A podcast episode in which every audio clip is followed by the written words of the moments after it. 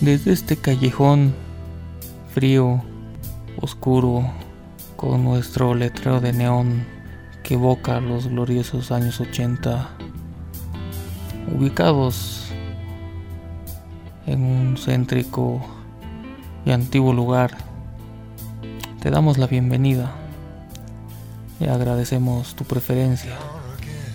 Intentaremos que tu permanencia sea de lo más placentera, pese a nuestras limitaciones en infraestructura, nuestras habitaciones te ofrecen el mobiliario suficiente para que puedas descansar, reflexionar, llorar, reír, enojarte, discutir y sacarte de alguna manera el peso que llevas todos los días al afrontarte a la calle, la calle y ese mundo difícil de la época moderna, que nuestras habitaciones te permitan dormir, relajarte, tomarte un whisky, un vino, fumarte un cigarrito, un puro o una pipa, lo que tú quieras, lo que tú disfrutes, donde te sientas más cómodo. Algunos no soportarán estar en nuestras habitaciones, decidirán irse a otro lugar y lo entendemos. Nuestras instalaciones no necesitas pagar, tampoco presentarnos documentos. No importa tu edad, ni de dónde vengas, ni quién seas. No importa tus tabús, ni tus alegrías, ni tus dolores. Aquí intentamos dejar todo, estar desnudos. El estar desnudos nos permite sentir más, sentir nuestro corazón, nuestra alma, nuestros pensamientos, sentir la lluvia, el aire, el frío, el calor, sentir las voces del parque, de las parejas, de las familias, del trabajo, de los autos, ese ruido que nos hace ser humanos y que no podemos dejar de lado. Sin embargo, lo disfrazamos, lo disfrazamos con tantas prendas que es difícil caminar suelto. Te invito a que vayas sacándote poco a poco esas prendas que solo lastiman y son un peso innecesario en nuestra vida. La habitación que te invito a pasar hoy es ese espacio tan hablado, tan frecuentado por muchas personas y que sin embargo es un lugar de mucho dolor y muy poco entendido pese a que se habla tanto de él. Los últimos años, las últimas décadas, la medicina desde la psiquiatría, las ciencias sociales desde la psicología y muchas otras áreas la han tratado de definir, conceptualizar y dar espacios de solución a partir de miles y miles de autores, escritos y artículos. Sin embargo, la depresión es muy difícil de entender, en especial para las personas que lo tienen que sufrir. Para abordar este tan delicado tema, nos concentraremos en las palabras de la calle, las palabras que nos ayuden a reflexionar y a darle una mirada menos académica y más digerible.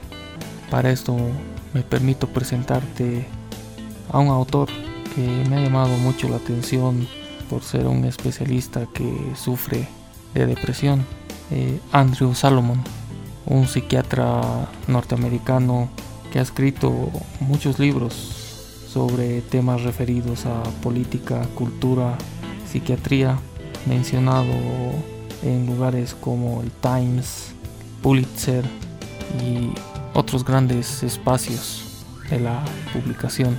Inicialmente y para comprender de alguna manera este tema intentaremos ir colocando otros componentes.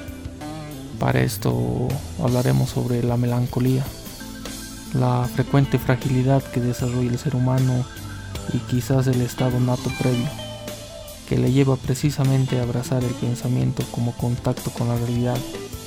Este sufrimiento melancólico es el más profundo registrado en la vida humana, una especie de abrazo anticipado con la muerte que no permite albergar ilusiones, placeres y alegrías. En sus entrañas aloja la desesperanza, el pensamiento negro y una tristeza referida a todo y a nada, puesto que es una tristeza sin contenido concreto.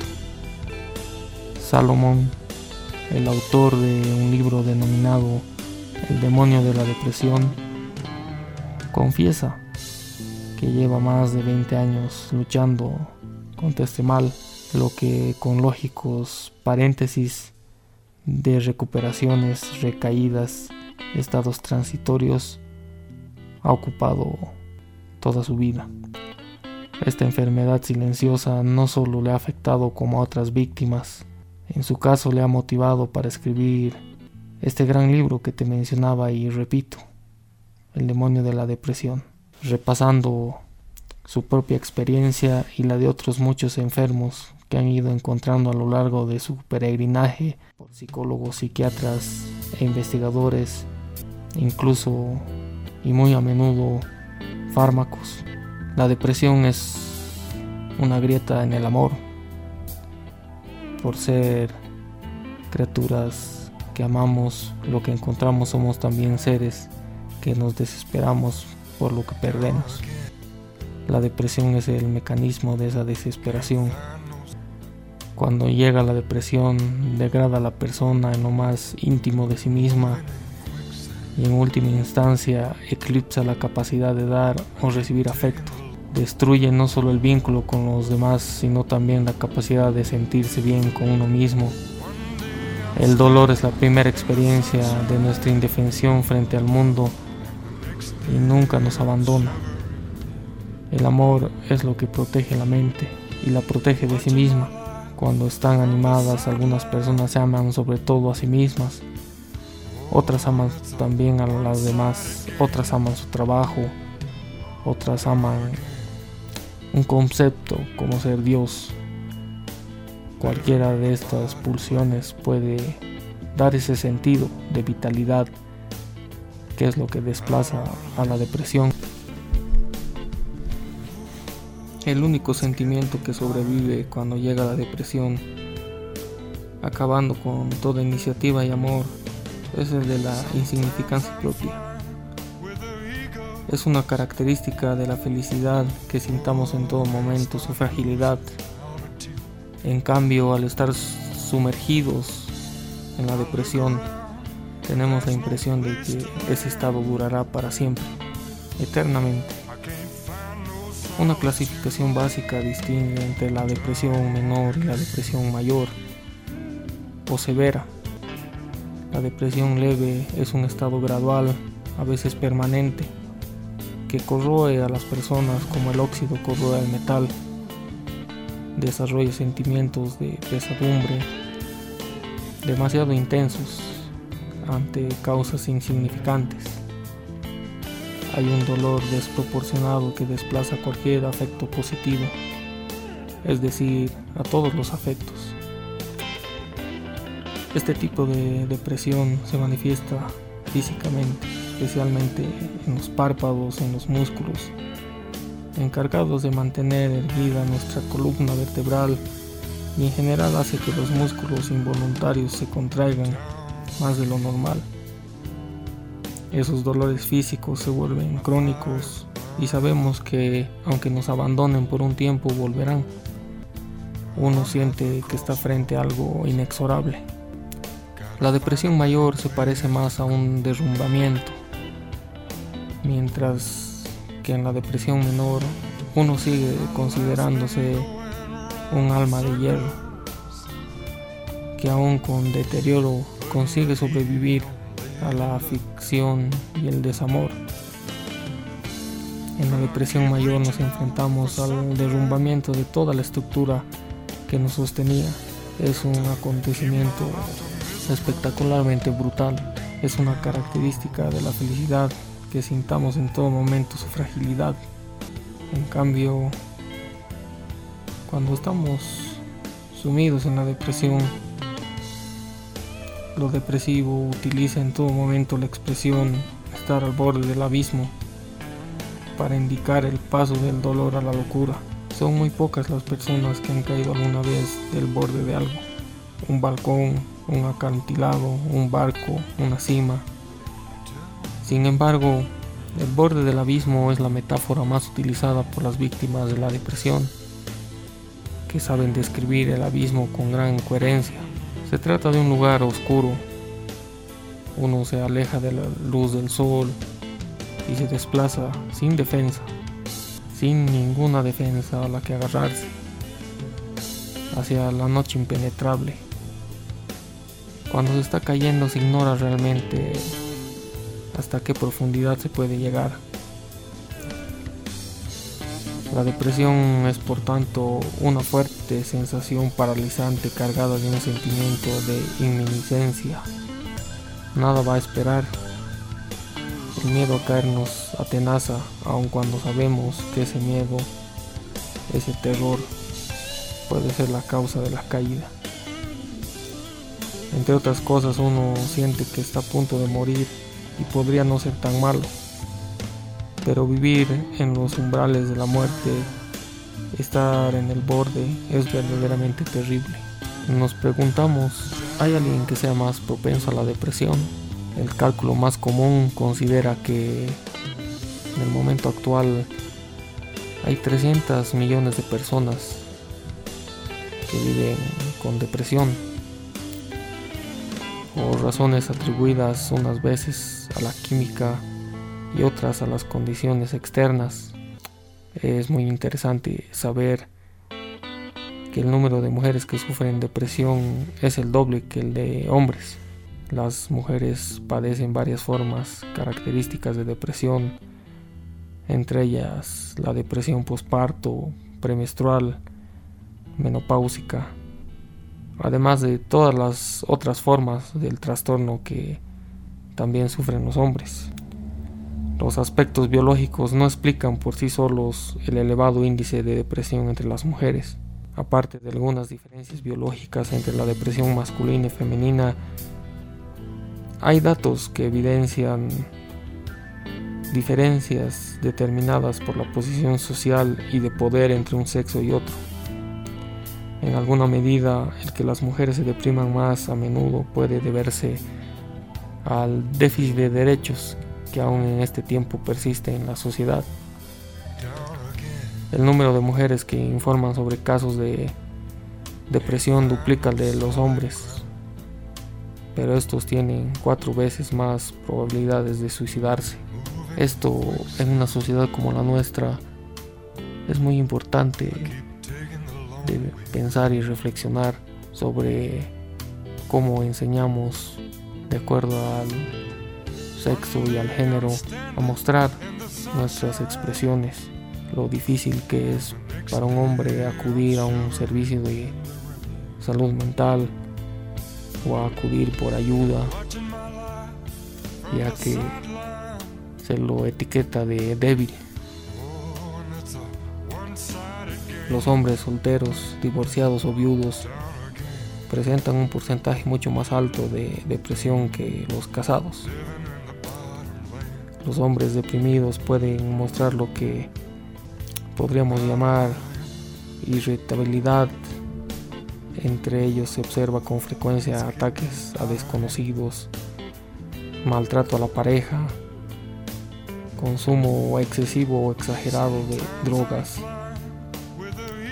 la experiencia revela que el uso descontrolado de armas se da en una elevada proporción de afectados por depresión.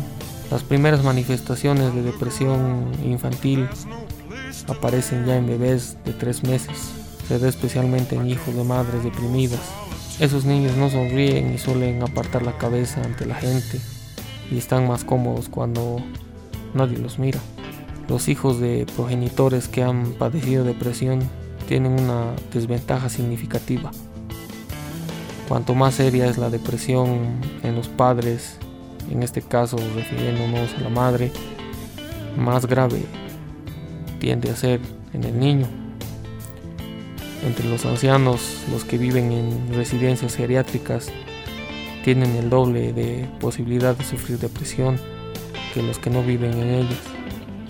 Los factores sociales que conducen a la depresión de los ancianos son poderosos, pero los cambios orgánicos son también importantes para poder entender. A edades avanzadas, el nivel de neurotransmisores en el cerebro es más bajo. A partir de los 80 años aproximadamente, uno de los componentes de nuestro cerebro, denominado la serotonina, se reduce a la mitad del nivel registrado. A diferencia de los efectos del género y la edad sobre la depresión, no parecen existir determinantes biológicos relacionados con las etnias. Sin embargo, las diferentes expectativas culturales y socioeconómicas vinculadas a grupos étnicos son las que marcan diferentes exposiciones a la depresión. En este sentido, quisiera desarrollar un poco como elemento que desarrolla la depresión a nivel socioeconómico a la indigencia. La indigencia es un desencadenante de la depresión. La mayoría de la gente pobre que padece depresión describe Solomon, por ejemplo, sigue siendo pobre y continúa sufriendo depresión.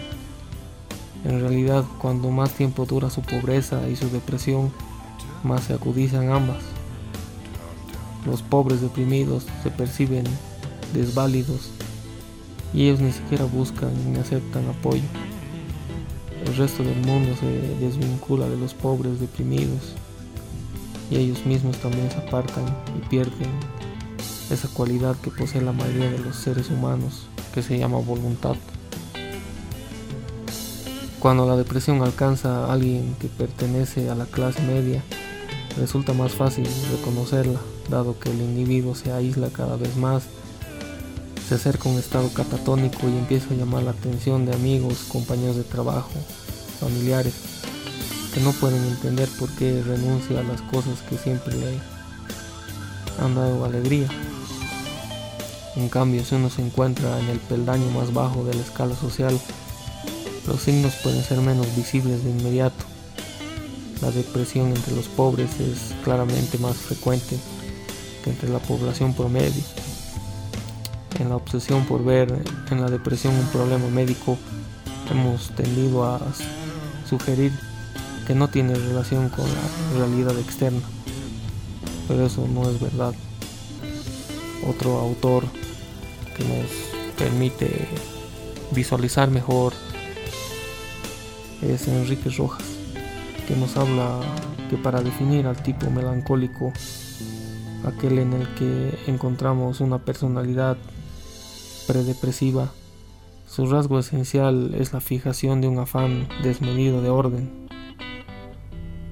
No toda persona extremadamente ordenada corre el riesgo de tomarse melancólica. Lo decisivo es que la persona melancólica es firmemente fijada a una actitud caracterizada por el orden, que aunque no se manifiesta en todos los aspectos de la existencia, sí lo hace en alguno que es esencial el personal auxiliar en el mundo hospitalario se suele percatar de que entre todos los enfermos, los melancólicos son los que mejor voluntad muestran para ayudar y en los que pueden confiar por su sentimiento del orden, del deber y la formalidad. Cuando en unos individuos el orden es el tejido sustantivo que moldea la personalidad y le da su carácter más genuino, ellos conducen a que estas personas se plantean exigencias muy superiores al término medio de la población, midiendo casi matemáticamente su rendimiento en los diversos planos. Las facetas que se encuentran con frecuencia en esos individuos son orden en el mundo laboral, con exactitud en el rendimiento, orden en las relaciones interpersonales, orden excesivo en las relaciones familiares, ya que son personas que intentan arreglar las cosas, lo que les lleva a pasarse días enteros dando vueltas en su cabeza, en frases o cualquier hecho que haya sucedido con una gran intranquilidad interior que les hace humillarse y pedir disculpas. Tienen conflictos de conciencia que les sobrecargan y por último vivencias de amenazas posibles que pueden romper su equilibrio psíquico. A la conjunción de estas características se denomina ordenalidad. Constituye la estructura específica de la personalidad premelancólica. Según Televac, hay dos formas básicas que se despliegan en la transformación endógeno melancólica, la includencia y la remanencia. La includencia, el sujeto se adosa a una vida demasiado estrecha y cuando algo externo cambia, sufre de forma desmesurada y puede caer en depresión al haberse roto su equilibrio. En la remanescencia, el sujeto no puede desprenderse de hechos vividos en su biografía. Existe incapacidad para controlar su pasado. En ambos casos, toda esa situación que tiende peligrosamente hacia la depresión son vividas como una mutuación cargada de nuevas exigencias, como el sujeto no es capaz de afrontar. Se describe también a la depresión desde un plano psicoanalista, por ejemplo hablando del carácter depresivo que se expresa como una predisposición a estar abatido, decaído, con baja autoestima, sentimientos crónicos de culpa, tendencia a la autocrítica e incapacidad para expresar sentimientos. Los avances significativos sobre la depresión aparecen con Freud, por ejemplo, y están expuestos fundamentalmente en el duelo y la melancolía. En él se habla del duelo como una reacción de pérdida de un ser amado o algo equivalente. La libertad, el ideal, es un afecto paralelo a la melancolía, pero jamás un estado patológico. Se trata de un estado de ánimo profundamente doloroso, una falta de interés por el mundo exterior, la pérdida de la capacidad de amar, la disminución del amor propio. Esto se traduce en reproches y acusaciones que las personas se hacen a sí mismas hasta con un delirante espera de castigo. Emil Kraepelin es el fundador de la psiquiatría moderna, la psicofarmacología. Atribuyó las enfermedades psiquiátricas a desórdenes biológicos y genéticos dividió la depresión en tres categorías con relación entre ellas. En la más leve aparece una especie de aletargamiento mental. El pensamiento se vuelve difícil y los pacientes tienden dificultades para tomar decisiones. La duración varía de unos pocos meses a más de un año. La segunda forma incluye mala digestión, piel sin brillo, aturdimiento, sueños angustiosos, entre otros. La tercera incluye ilusiones, alucinaciones incoherentes y reales. Con frecuencia se trata de un estado permanente. ¿Por qué nos seguimos deprimiendo tras millones de años de evolución? Los evolucionistas se preguntan ¿Por qué una dolencia tan desagradable e improductiva como la depresión puede afectar a 300 millones de seres humanos? Nos parece inexplicable que la depresión pueda contener alguna ventaja evolutiva o que la haya tenido en algún momento. Tal vez un fallo persistente de la especie humana. Nos preguntamos por qué no desapareció hace tiempo. La primera pregunta que tendríamos que hacernos es sobre lo que precede la depresión. ¿Por qué en términos evolutivos tenemos estados de ánimo susceptibles de acabar en una depresión? Nuestra naturaleza desarrolló la desesperación, la frustración y la irritabilidad como capacidades para anular la felicidad básica que impulsa nuestra vida. La postura de los evolucionistas, entre ellos Michael Maguire y Alfonso Trotsky, que desarrollaron en su libro Psiquiatría del Darwinismo, nos explican que la depresión puede ocurrir con y sin desencadenante conocido. A veces está sujeta a una herencia familiar y a veces no. En ocasiones aparece, pero con diferentes niveles en cada uno de los gemelos, por ejemplo. A veces se prolonga durante toda una vida y en ocasiones remite de forma espontánea. La depresión tiene causas diversas. Algunas de sus víctimas crecen y viven en entornos sociales adversos y otras no. Algunas provienen de familias en las que la enfermedad es común y otras no. Y aún más, algunas personas afectadas responden a un tipo de medicamento antidepresivo, pero no a otro que sí sirve a otros afectados. Y hay personas que no son sensibles a ningún tipo de intervención conocida. Por ahora no se dispone de un sistema claro para distinguir los diferentes tipos de depresión, pero es muy poco probable que haya una causa única capaz de explicar esta enfermedad. A veces la gente se siente triste sin motivo aparente. Incluso quienes se deprimen con frecuencia también encuentran momentos de buen humor y ven fugazmente salidas. Detrás de todo ello hay un rompecabezas biológico, químico y evolutivo que también es necesario entender. Ni siquiera sabemos de forma clara si la depresión es un trastorno como el cáncer o puede ser una defensa como la náusea. Los evolucionistas suelen afirmar que se trata de una simple disfunción. Encuentran probable que la capacidad de deprimirse implique mecanismos que en alguna etapa de la vida tuvieran una ventaja reproductiva. En este sentido se han manejado cuatro posibilidades.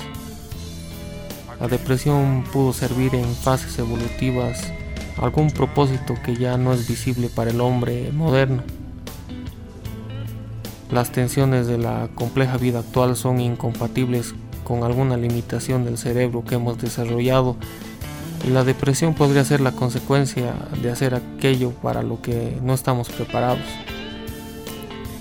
La depresión es una función útil en sí misma para la sociedad humana pues en ocasiones puede ser bueno para las personas sentirse deprimidas. Tal vez los genes y la estructura biológica implicadas en la depresión también están involucradas en otros sentimientos o conductas útiles, y la depresión es el resultado secundario de una variante adaptativa. Muchos academicistas científicos han asumido que la depresión tiene una función útil para ese argumento, los evolucionistas desearían comprobar que la depresión favorece la reproducción de ciertos genes, pero si uno observa los niveles reproductivos de personas deprimidas, descubrirán que la depresión los reduce. Al igual que el dolor físico, la depresión nos advierte de ciertos peligros, haciendo que nos resulte demasiado desagradable como para poder tolerar de modo que sería la capacidad para deprimirnos lo que a todas luces resultaría algo útil. A lo largo de este tiempo desde diversos enfoques, ya sea de la psiquiatría la psicología, se han abordado muchos estilos y tipos de tratamiento. Considero personalmente que la época moderna ha hecho que los profesionales en salud mental ven a las personas como un objeto de dinero, metiéndolas a procesos interminables donde solamente se les saca dinero. Se los ve como una especie de chanchito de la fortuna. Nos hemos olvidado de la humanidad, del dolor, de esa carga de mierda que soportan las personas y que no le damos solución. Las personas encargadas de la salud mental debemos reflexionar sobre nuestra función. Los tratamientos, nos explica Andrew Salomon, se han probado a lo largo de, de muchos años y en el caso particular de él a lo largo de su vida. Todo tipo de procedimientos en cuanto la ciencia aplicada cree haber descubierto como eficaces en los últimos 30 o 40 años para superar este mal. Y los caminos no han sido siempre consecuentes. Considero, por ejemplo, que la falta de actualizaciones, de diagnósticos claros, de procesos más coherentes, hacen que psiquiatras y psicólogos etiqueten y cometan muchos errores clínicos y egotécnicos, por decirlos de otra manera, etiquetando a las personas, o desarrollando procesos y tratamientos que no son los correctos, generando más sufrimiento en las personas que acuden a ellos y dependiendo las sociedades, haciendo que no se confíe en la ciencia. En este sentido y volviendo a hablar sobre los tratamientos, hay dos tipos fundamentales de tratamientos antidepresivos. Uno de ellos es la psicoterapia como principal instrumento es la palabra y la intervención. También está la farmacológica y después la tecnológica. Ninguno de estos tratamientos es excluyente del otro. Están llamados a encontrar una complementariedad según cada paciente. Lo normal es que los psiquiatras expliquen primero al paciente cuál es el aparente y principal motivo de su depresión sea un bajo nivel endógeno de serotonina o alguna exógena. Historia personal de traumas a los que se pueda culpar de la enfermedad. Después eh, se suele dar algo absurdo, una solución ligada a los motivos. Si la causa se atribuye antecedentes psicosociales, se entiende lógico que el tratamiento sea igualmente psicosocial y si se define una causa biológica, se recurre a tratamientos farmacológicos. Todavía parece existir el prejuicio de entender que un conflicto en el que cabe una explicación psicológica debería ser tratado mediante el diálogo que provoque un autoanálisis regenerador en el paciente sin recurrir a la farmacología. autor que anteriormente mencioné, por ejemplo, Enrique Rojas, en su libro denominado Adiós Depresión, establece cuatro, cuatro grandes bloques de tratamiento en la actualidad. La psicoterapia, que la mayoría de ellas suele aplicarse a las depresiones exógenas. Un buen facultativo debe conseguir una fructífera relación con su paciente basado en confianza recíproca y a partir de ahí construir la detección de causas y definición de soluciones. La socioterapia.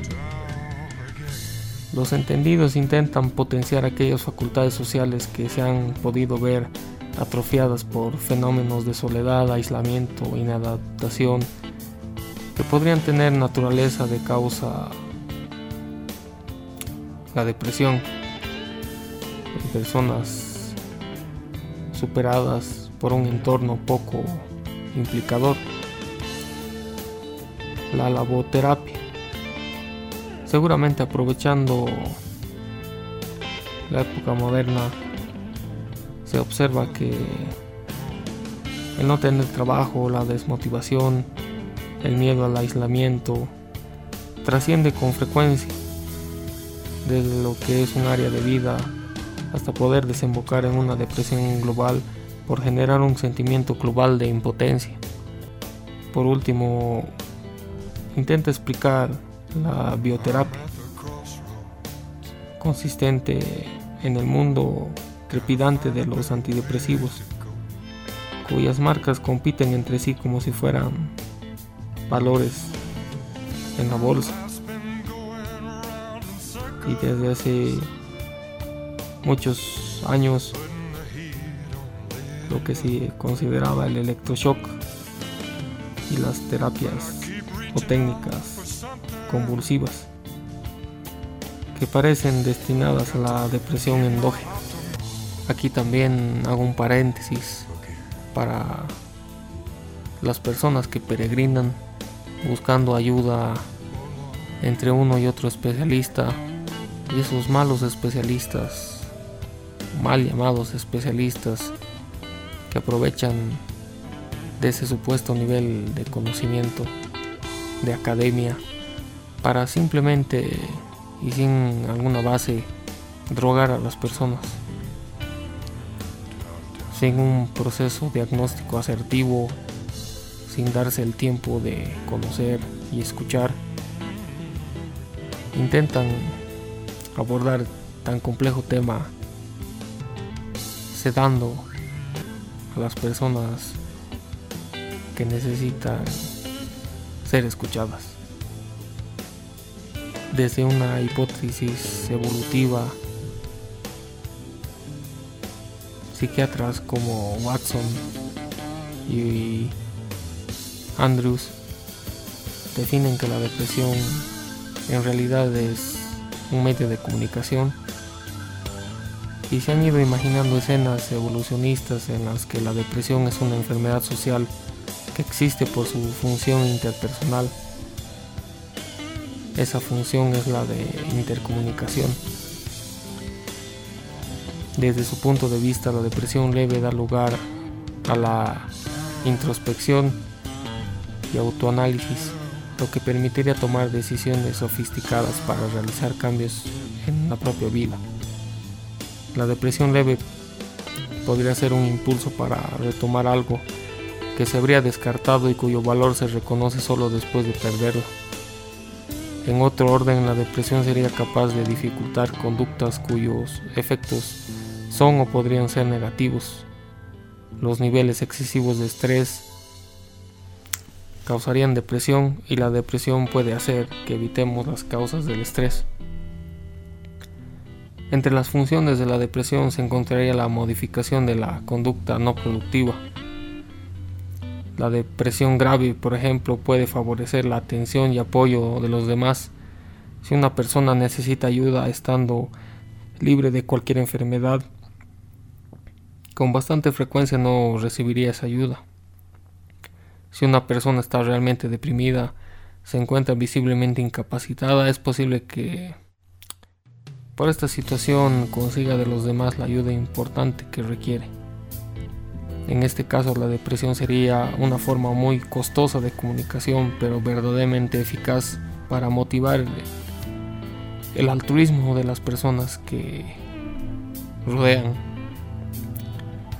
idea de que la depresión es un fallo en determinados mecanismos que también cumplen funciones útiles es tal vez la más convincente de todas las teorías de los evolucionistas. Con mucha frecuencia la depresión surge de la pena profunda, el pensar, y constituye una forma aberrante de la misma. La depresión real sería una situación en la que no existe prácticamente ventaja alguna pero la pena es extremadamente importante para la condición humana y es la función fundamental en la formación del apego. Si no sufriéramos una pérdida tan honda como para temerla, no podríamos amar con intensidad. Han pasado miles de años. Muchos científicos, muchos academicistas en el área definen estos últimos años como la década del cerebro la posibilidad de tratar una depresión endógena con causas internas son hoy extraordinarias, impensables. Si nos detenemos a pensar que el ser humano solo ha podido contar con ellas desde apenas 60 años o menos tal vez, es importante reflexionar sobre los tratamientos psicofarmacológicos. No quiero decir que no hay que recurrir a ellos. Lo que quiero decir es que para un tratamiento eficaz se debe hacer un diagnóstico correcto, gastando todos los elementos técnicos posibles para llegar a saber qué ocurre antes de darle a la persona un fármaco. El primer antidepresivo lo descubre Kuhn y Klein en los años 50 al emplear la imipramina, una sustancia que actúa sobre los grandes sistemas neurotransmisores. Estos neurotransmisores se encuentran la serotonina, dopamina y noradrenalina. Hasta esa fecha solo existían confusas utilizaciones del litio y remedios populares sin fundamento científico. La depresión endógena es una enfermedad que se cura con antidepresivos. Por el contrario, la exógena, las reacciones depresivas y los cambios de ánimo psicológicos no se benefician de estos medicamentos. Todos los antidepresivos tardan en hacer efecto entre una y tres semanas aproximadamente desde que se instaura el tratamiento, pero los efectos secundarios aparecen inmediatamente, con lo que se produce un empeoramiento paradójico. A poco de iniciar el tratamiento es frecuente que las personas se sientan abrumadas y abandonen por su cuenta este tratamiento sin llegar a experimentar sus efectos positivos. En este baile la estrella importante es la serotonina, un neurotransmisor que representa un papel importantísimo en la inhibición de la ira, la agresión, la temperatura corporal, el humor, el sueño, la sexualidad, el apetito, hasta el vómito. En circunstancias normales las neuronas vierten la serotonina en el espacio sináptico y luego esta es reabsorbida para ser nuevamente liberada. Los inhibidores selectivos de la recaptación de la serotonina bloquean el proceso de reabsorción, incrementando así el nivel de, de este compuesto disponible en el cerebro. Esta mecánica neurobiológica ha inspirado la generación de los últimos tratamientos farmacológicos. En la actualidad existen varios tipos de antidepresivos. El criterio de elección entre uno y otro se basa con frecuencia en los efectos secundarios que los facultativos van aislando tras sucesivas pruebas, dado que no existen referencias previas de la sensibilidad de cada paciente. Para ir terminando esta charla tal vez confusa y aburrida, a ti que se te es difícil acudir a un profesional por diversos factores, por la escasez de ellos, por la poca confianza, tal vez que nuestro medio la salud mental está desvalorada, poco fomentada. También que es bastante costosa de acceder. Te invito, te pido